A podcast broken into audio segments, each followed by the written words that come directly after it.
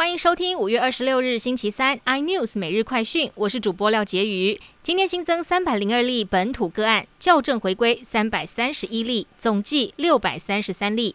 校正回归个案中，五月十七日仍是个案数最高的一天，总共五百二十六例。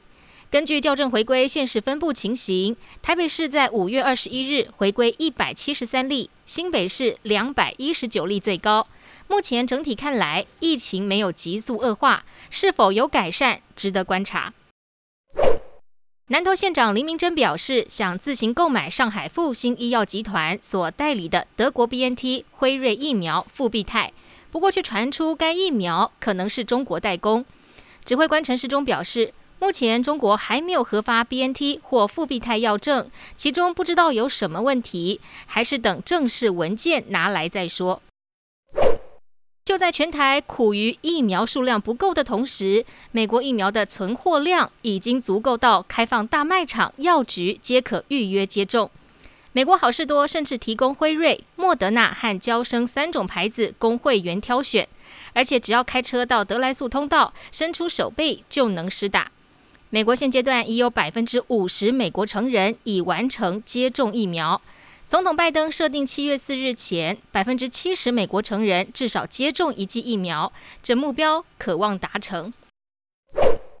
关于疫苗采购，总统蔡英文下午在民进党中常会表示，国际上最好的几支疫苗，包括英国的 A Z、美国的莫德纳以及德国的 B N T，台湾都积极的接洽采购中。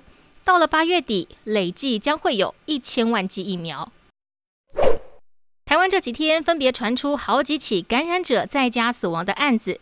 阳明医院胸腔科医师苏一峰指出，快乐低血氧症可能是许多感染者居家死亡的原因。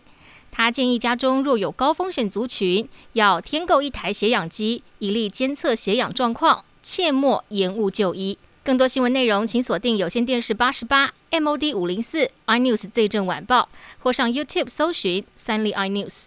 感谢台湾最大 Podcast 公司声浪技术支持。您也可以在 Google、Apple、Spotify、KKBox 收听到最新的 iNews 每日快讯。